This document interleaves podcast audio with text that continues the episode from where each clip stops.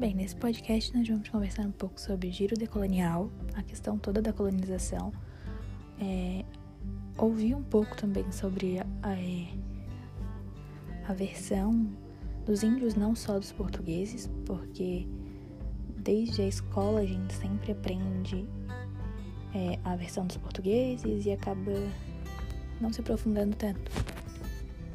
O lugar de fala tem ocupado um lugar central nos debates promovidos pelos feminismos, sobretudo no que diz respeito ao feminismo negro e à interseção entre as categorias gênero, raça e classe. É um termo que aparece com frequência em conversas entre militantes de movimentos feministas, negros ou LGBT, e em debates na internet.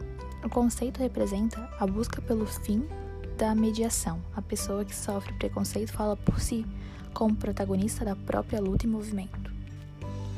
Ampliar a discussão não significa abandonar esse lugar de fala. Isso é impossível, pois todos nós partimos de um. É fundamental que a problematização vá além de quem é atingido por ela, pois faz com que esse outro pense em sua própria posição social.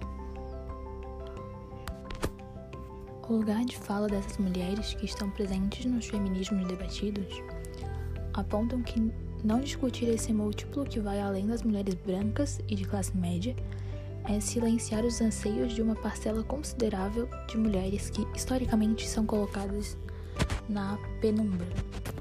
O racismo, como protagonista de um cenário social, isolou a mulher negra e a reduziu a um corpo inexpressivo Porém, não quer dizer que essa mulher negra não tivesse tentado falar, ela só não foi ouvida.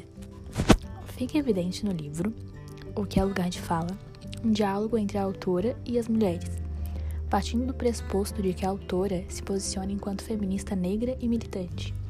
Esse local de fala faz com que ela se comprometa em viabilizar a visibilidade teórica dessas outras falas feministas na construção de um conhecimento que perpassa pela filosofia.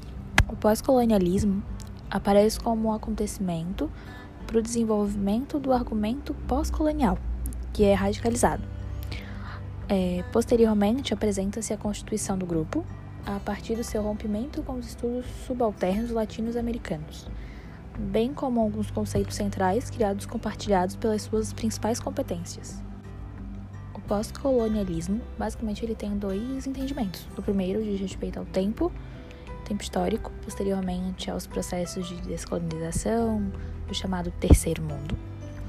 E a partir da metade do século XX, mais ou menos, temporalmente, a ideia se refere à independência, libertação e emancipação das sociedades que foram exploradas pelo imperialismo. Em um primeiro momento, é traçada uma breve genealogia do pós-colonialismo que propõe pensar ele de um modo mais abrangente. Bom, mas quais eram né, os objetivos do colonialismo? Entre o século XV e XVI foi o período do auge do colonialismo, que foi quando os europeus, portugueses e os espanhóis colonizaram o continente americano. Então, nesse processo, o objetivo principal era que os países colonizadores fizesse a exploração de recursos naturais e minerais dos países. A industrialização do continente europeu marcou um intenso processo de expansão econômica, distinto do colonialismo no século XVI.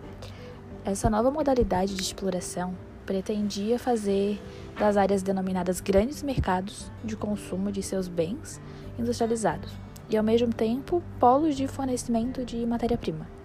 Fazendo uma ligação entre os textos e o, e o documentário de guerras no Brasil, os índios contam a, o seu lado da, da história. A gente não só ouve os portugueses falando, mas a gente ouve o outro lado também. Que eles dizem que eles, eles eram mortos quando eles tentavam se comunicar com a sua própria linguagem e não seguia o catolicismo como os sacerdotes propu, é, propuseram, né, tinham como principal característica a produção agrícola, que era baseada numa grande propriedade e grande utilização do mercado escravo, que eram os índios e os negros naquela época. O colonialismo pode ser definido como um conjunto de atitudes políticas que visam a aquisição de territórios coloniais através de conquistas dos colonos, de elaboração dos seres científicos.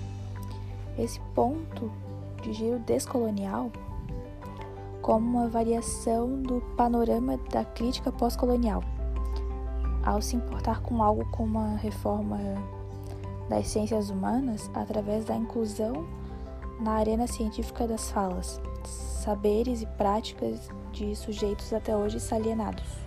A gente sabe que a crítica pós-colonial encara a ciência como um discurso legitimador deste daquela organização social. Nem todos os pós-coloniais retiram seu mérito, porém há um consenso acerca do, da reivindicação de uma das mais amplas e democrática intersubjetividade nos processos de argumentação e refutação. Tudo seria muito mais simples se a gente conseguisse falar da consciência e da ciência sem ter que entrar numa areia movediça de interesse e das convicções. Para alguns parece um exagero a ofensiva anti-ocidentalista, ou o exercício de retórica e expressão de vaidade da parte de alguns intelectuais, naturais da periferia. A reivindicação de uma crítica pós-colonial.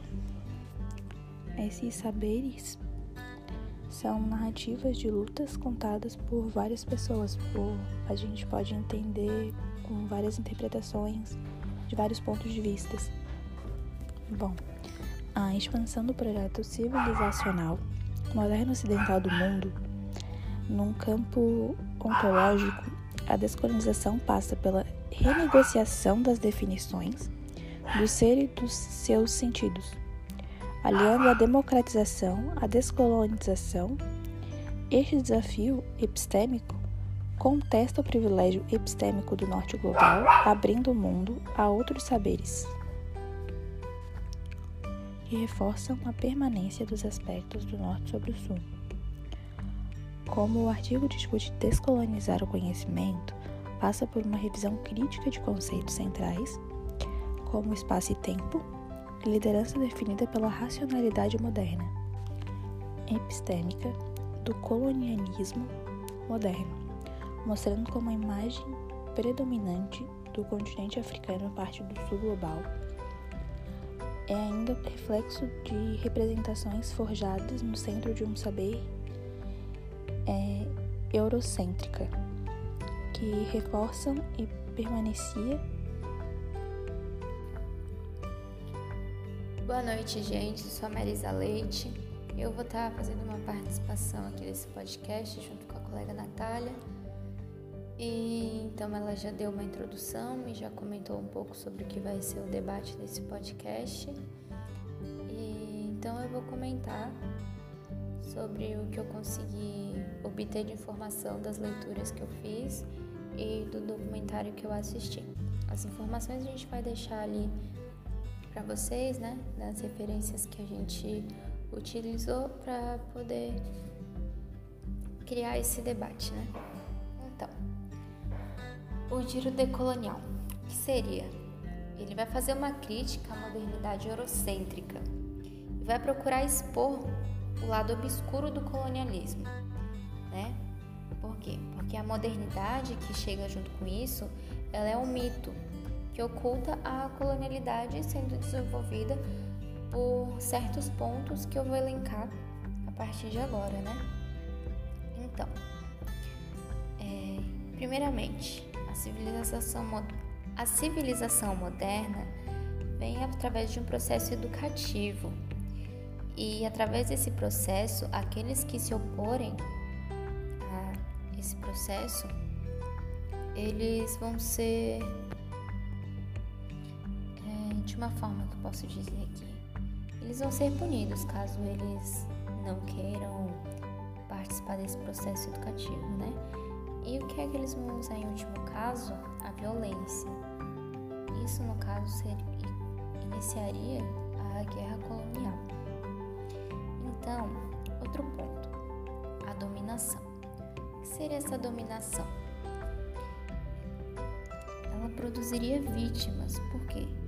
Porque quando essas pessoas que são obrigadas a participar desse processo de modernização, elas vão se opor caso não queiram e dali ela vai ser uma vítima. Por quê? Porque ela vai sofrer com essa escolha de não estar tá querendo participar disso. Então, quem é que vai sofrer com isso? O índio, o escravo africano, como a gente pôde ver ali no documentário Guerras, Guerras do Brasil, né? Então, essa oposição ao processo da civilização, ela permitiu a modernidade sobressair-se como inocente e, além disso, emancipadora, né? Então, esse caráter civilizatório da modernidade, ele diz que é inevitável o sofrimento e sacrifício. Por quê? Porque como eles usavam a violência, caso alguém fosse ao contrário daquela educação, o que é que eles diziam, né? Que caso o índio não quisesse seguir aquelas regras do catolicismo, o... se ele não quisesse aprender aquilo, ele ia ter que sofrer de alguma maneira, como se aquilo fosse um pecado. Então, o que é que ele vai sofrer? Ele vai ser escravizado porque ele não quis estar participando daquela, daquele processo, né? Então, é, essas informações eu consegui coletar por conta da leitura que eu fiz de Colasso, né? E agora eu vou falar um pouquinho sobre uma outra leitura que também vai ter bastante relação com o debate, né? Que é sobre o sujeito subalterno, né? Como a gente falou que os índios, eles foram obrigados, né, a participar dessa, desse processo, o que é que acontece? como se ele fosse um sujeito subalterno. O que seria esse sujeito? É aquele cuja voz não pode ser ouvida. Então, não importa se ele diga que não vai querer, não me interessa, né? Ele vai ter que participar daquilo e pronto. Porque se ele não quiser, ele vai ter que sofrer, né? Porque, de acordo com o caráter civilizatório da modernidade, seria inevitável sofrimento e sacrifício. Então, se ele, se ele não quiser participar disso, de alguma maneira ele vai ser prejudicado. E então, o subalterno ele permanece silenciado e aparece como constituição de mais um outro. O que seria esse outro? Na leitura de Jamila Ribeiro, o que seria lugar de fala, aparece essa relação né, com o outro. O que seria isso? Bom, vamos começar a falar das mulheres, como um exemplo né, do que seria esse outro. A mulher branca, ela é ela é vista como um intelecto e a mulher negra mais como um objeto mesmo por conta do corpo, né? Já que a mulher branca tem o intelecto, a mulher negra vai ter só o corpo. Isso é um contexto racista, né? E sexista também, né? Por quê? Porque a mulher ela já não tem voz. Então imagine uma mulher e negra. Já seria muito mais difícil ela poder se impor com seu discurso, né? E quando a gente fala em discurso, não é só aquele momento que a gente vai tá tirando palavras na nossa boca, entendeu? Discurso a gente vai usar aqui como poder e controle, né? Então, então, como a gente fez a relação aqui da mulher branca e da mulher negra, o que, acontece? Muitas vezes, é, o problema do lugar de fala é que muitas das vezes é não poder acessar o espaço para ela poder estar tá falando, se expressando com o discurso dela, né? Então, muitas vozes de diferentes grupos têm essa dificuldade de serem ouvidas, né? Por não poder estar ali naquele espaço, é, dependente dela ser mulher, dela ser negra e etc, né? Então, o lugar de fala, a origem do termo é imprecisa, né? De acordo com a leitura, mas vem da onde isso? Nos pontos de vista feminista, a teoria racial crítica, a diversidade e também o pensamento decolonial. E então, né? Voltando ali para a leitura da Balestrin. É, o o giro decolonial é um termo cunhado por Nelson Maldonado em 2005. E o giro decolonial, ele significa um movimento de resistência teórico e prático, político e epistemológico à lógica da modernidade e colonialidade.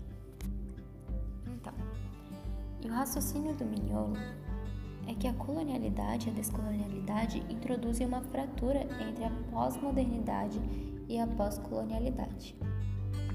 Então, o pensamento decolonial é uma elaboração posterior, de acordo com Mignolo, que chamou de pensamento fronteiriço. O que seria esse pensamento fronteiriço? Ele é um pensamento que afirma o espaço de onde o pensamento foi negado pelo pensamento da modernidade, da esquerda ou da direita. Uma questão importante é o pós-colonialismo e decolonial em relação ao Brasil, que é um ponto problemático, já que a colonização portuguesa foi a mais duradoura empreitada colonial da Euro europeia, né? Como a gente pode ver no documentário Guerras do Brasil, no primeiro episódio, né? Então, gente, é mais ou menos. Então, sobre pré-compreensão, né? Que a gente não falou muito. Vamos deixar aqui Vamos deixar para o final, mas não menos importante, que seria essa pré-compreensão. Seria como os nossos pré-conceitos. Ou seja, quando alguém nos diz algo, a gente já tem uma mais ou menos uma ideia formada do que aquilo seja. É, por exemplo, a gente vai fazer a leitura de um livro continuidade, a gente já vai esperar mais ou menos o que é que vai acontecer dali em diante, né? Então, essa pré-compreensão é algo que a gente já tem em mente, né? No caso, é, isso é muito enraizado por cada ser, né? Que já tem uma pré-compreensão dentro de si, mas é importante também que gente vá pegando ideias externas, não só no nosso interno, né? Que seria mais ou menos importante, né? A gente deixar um pouquinho de lado só os nossos pensamentos internos ou pré-compreensões internas e ver mais o que tem por fora e tá adquirindo aqueles conhecimentos que não vêm só da gente, né? Cada um tem uma visão, cada um tem suas experiências, então isso vai diferenciando, né? O que cada um tem de entendimento. Eu penso de uma maneira, eu tenho minhas pré-compreensões, é, outras pessoas também vão ter isso, né? Só que da forma delas. Então é importante, né? A gente tá falando disso e também relacionar o giro decolonial e o lugar de fala, né? aponta bastante o discurso, é, a gente está se aprofundando, né? E conhecer o, o verdadeiro o que foi o colonialismo, é, o que é que ficou desse passado e que permanece até hoje, escravidão, né? E a mulher, a mulher negra, Então, gente, esse foi o episódio do podcast de hoje. Muito obrigada a você que ouviu né, até o final e eu queria só agradecer. Então, tchau, tchau e até a próxima.